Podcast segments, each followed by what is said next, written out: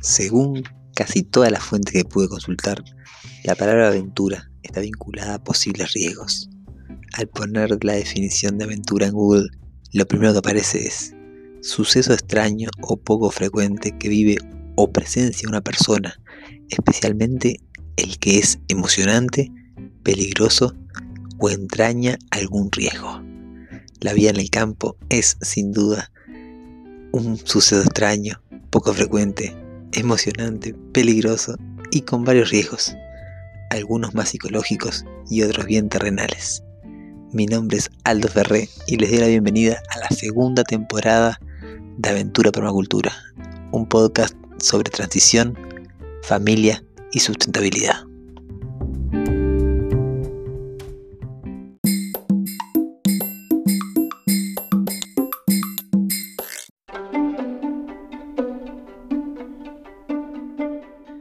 Buenas, buenas, pero muy buenas. ¿Cómo están, queridas, queridos valientes? Hoy un nuevo episodio de Aventura Permacultura.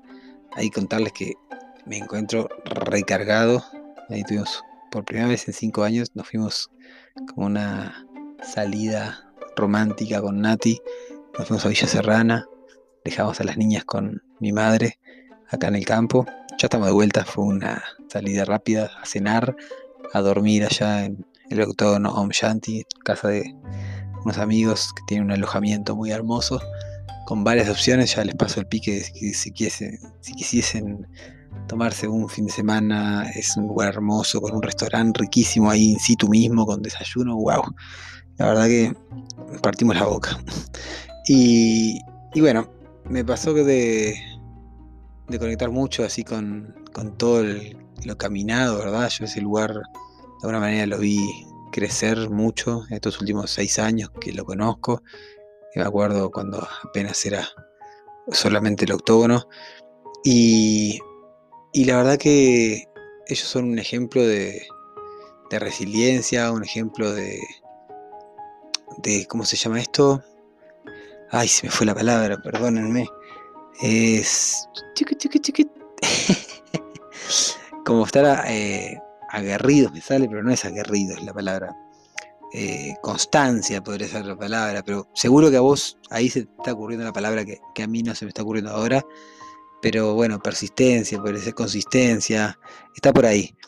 Ellos han sido, la verdad, una gotita dándole a una piedra y hoy en día tienen una cosa muy, muy, muy hermosa que les recomiendo mucho conocer. La verdad que estén en Uruguay ir a pasarse un fin de semana al Octógono Yanti, súper recomendado. Y, esto no es nada de influencer, son amigos y, me encanta que, puedan, que les pueda ir bien, pero más que nada, ustedes son mis queridos, mis queridas valientes y, y no les recomendaría nada que no estuviese buenísimo. Así que vamos arriba. Hoy el episodio va a tener que ver con algo que, que el otro día, ya hace dos días, me viene así picando que, que quiero hablar de esto. Y se trata de algo que te puede dar mucha salud. Y es el desapego. Vamos con el episodio 67 de Aventura Permacultura.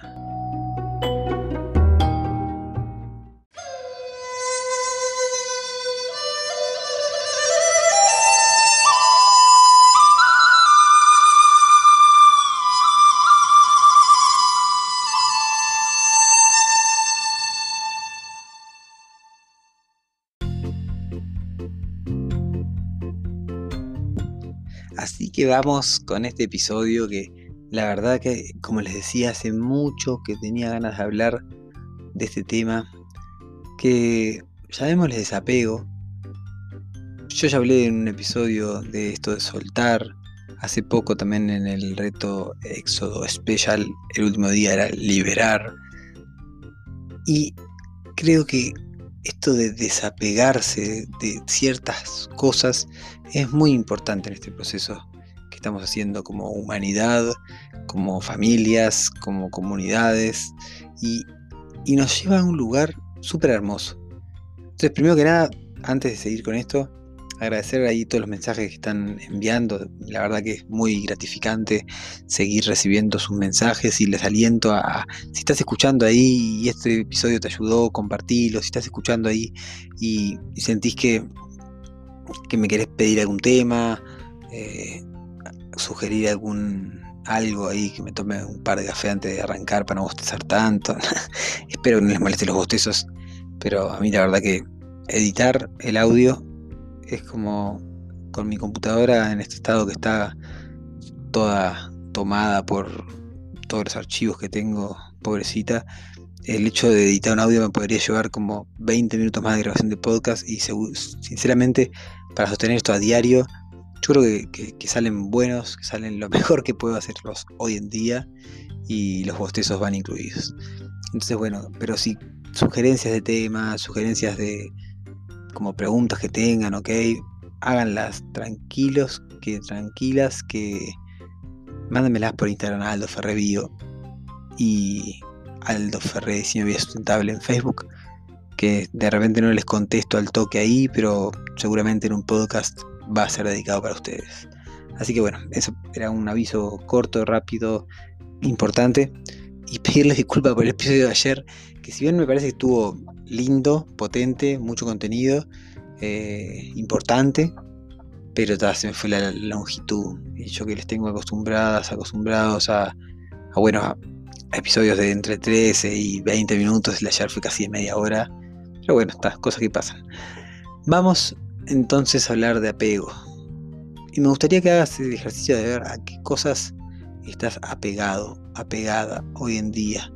Y pueden ser eh, maneras, ¿no? Muchas veces cuando yo soy así, no voy a cambiar. Yo soy así, ¿qué quieres que haga? Yo soy de tal manera. Ahí hay una, una pista, ¿verdad? También tenemos pistas cuando empezamos a pensar en, en situaciones de nuestra zona de confort, ¿verdad? Por ejemplo, bueno, yo voy todos los días y hago esto, y me levanto y, voy por acá, y todos los viernes me junto con este amigo a tomar un café en tal lado. Y si esas cosas desapareciesen, ¿cómo me sentiría? ¿no? ¿Cómo te sentirías vos? Entonces, yo mucho tiempo así estuve apegado, y les, les cuento acá en este episodio, ¿no? Estuve apegado así a las. al. A ver, esperen un momentito.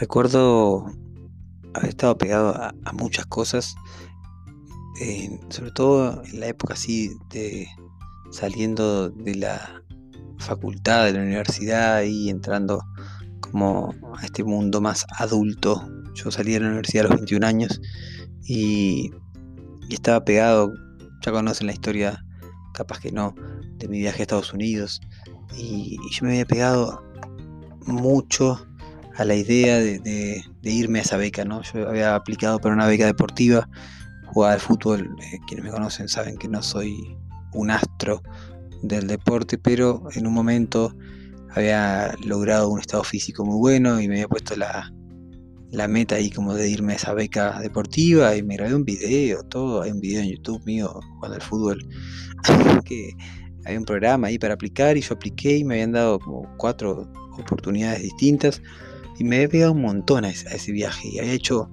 un examen en inglés, un TOEFL en San Pablo, fui a dar ese examen y ahí estudié, hice clases todo un año para, preparar ese examen, después me fui, saqué un buen puntaje, después volví, ahí estaba todo pronto y estaba súper apegado a ese, a ese viaje.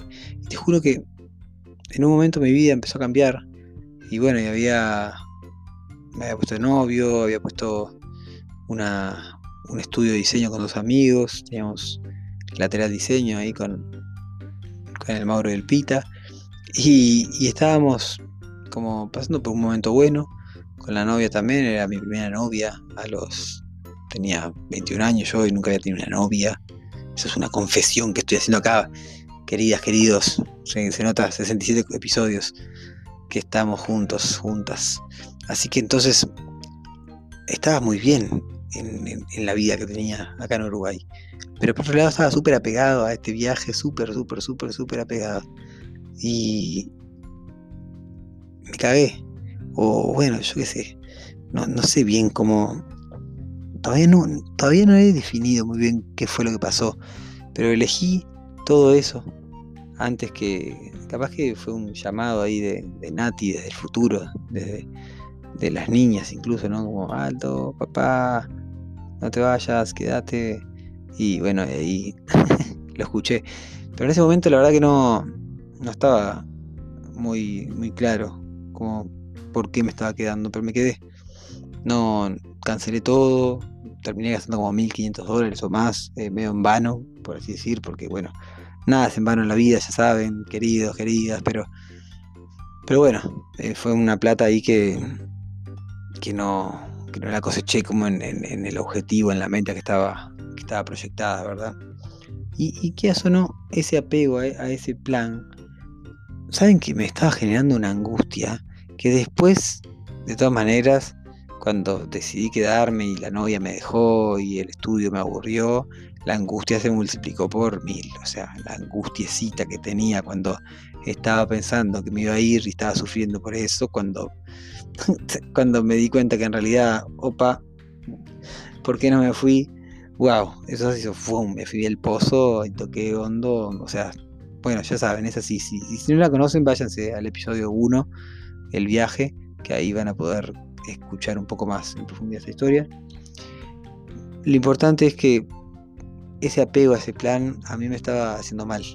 Y yo recuerdo haber leído en un libro, en un libro budista, si no mal recuerdo, que, que el apego era una de las causas de las enfermedades, de todas las enfermedades. El apego era posibilidad de enfermarse. Estar apegado, sobre todo estar apegado a la materia, ¿ok? Y me di cuenta que yo hace un tiempo hice un cambio bien grande, ¿no?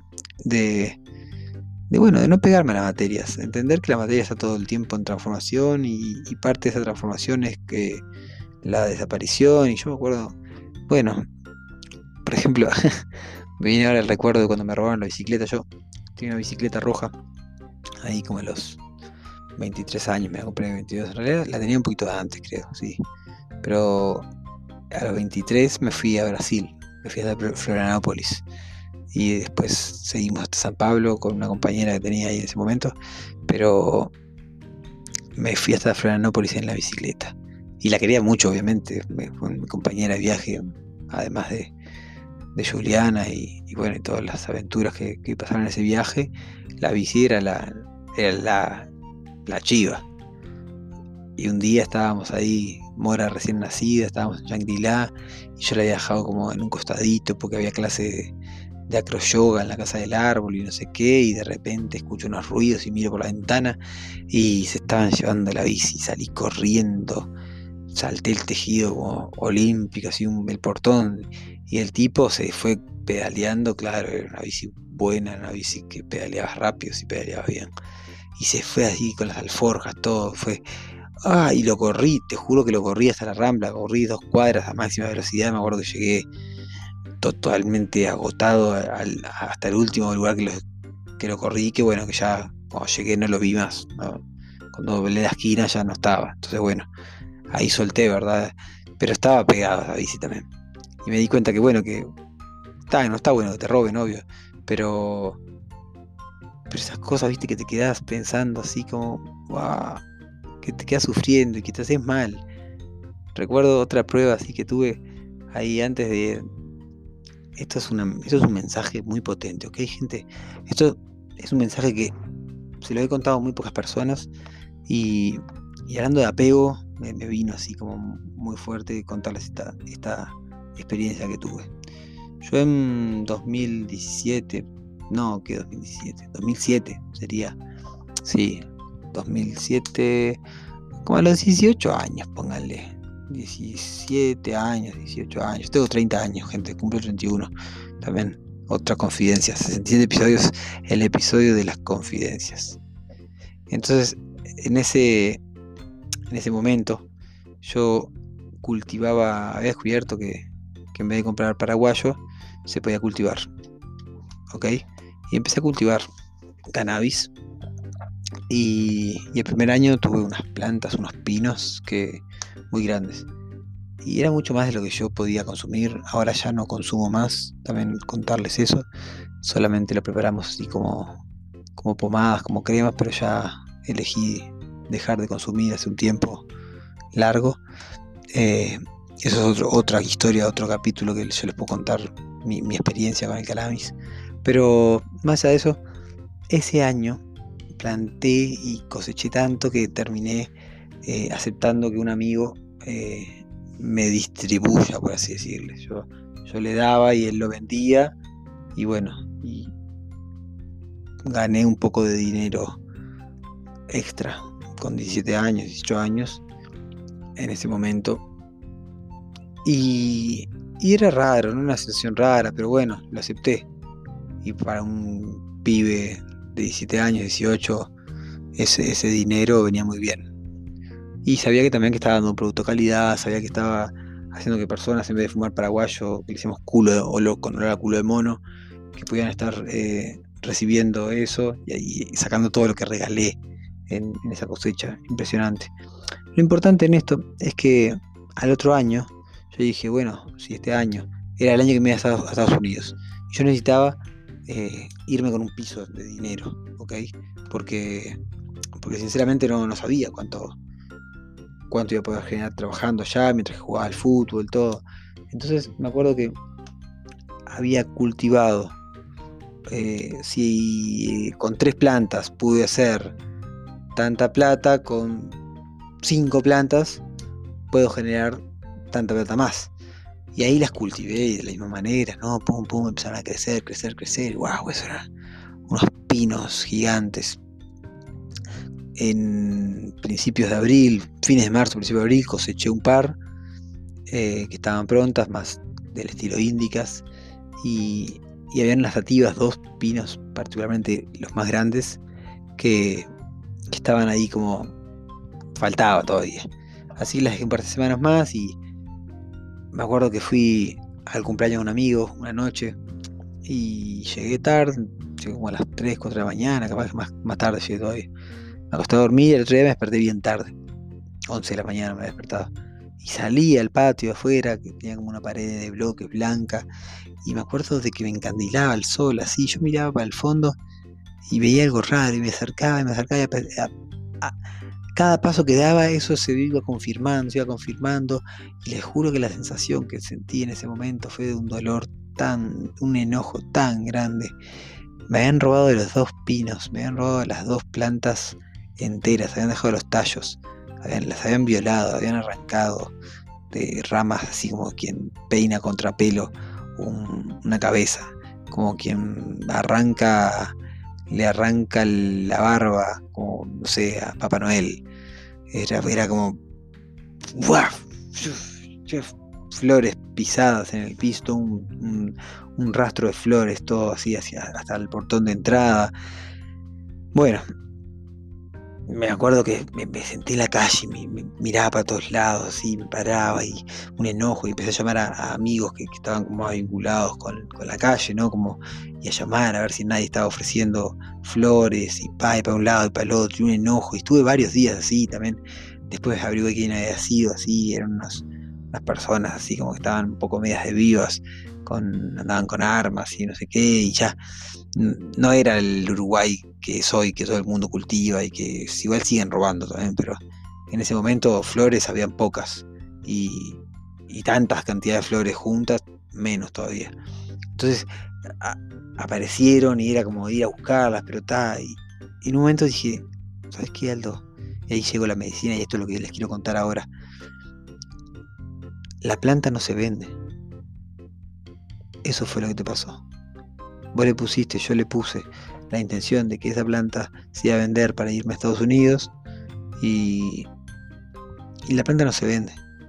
La medicina, la medicina esa, cuando se le pone la intención esa del dinero, mm, cambia mucho.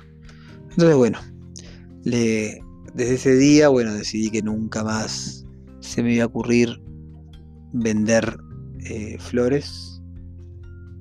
Nunca más y que bueno, que incluso también empecé a, dejar de cultivar, como bueno, me di cuenta que, era una exposición así, una energía muy, muy densa la del robo, pero también como que el apego a la materia, ¿verdad? Y de eso se trata este episodio, Y les quiero traer ahí preguntas que, me encantaría que me, que me respondan. ¿Cómo es para ustedes así como la, materia? ¿no? Eh, ¿Están apegados a, sus pertenencias? ¿Están apegados al dinero? ¿Están apegados a, su vida tal como es? ¿Están apegados a su trabajo? ¿Están apegados a sus relaciones?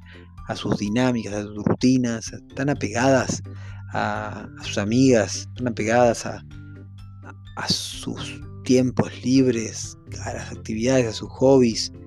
¿Qué pasaría si eso cambia? Esa es la pregunta. ¿Qué pasaría si eso cambia? Y con eso les dejo este episodio 67, invicto de bostezos, para todos ustedes, para todas ustedes. Un abrazo muy, muy, muy grande. Y nos vemos mañana para el episodio 68 de Aventura para la Cultura. Chau, chau, chau.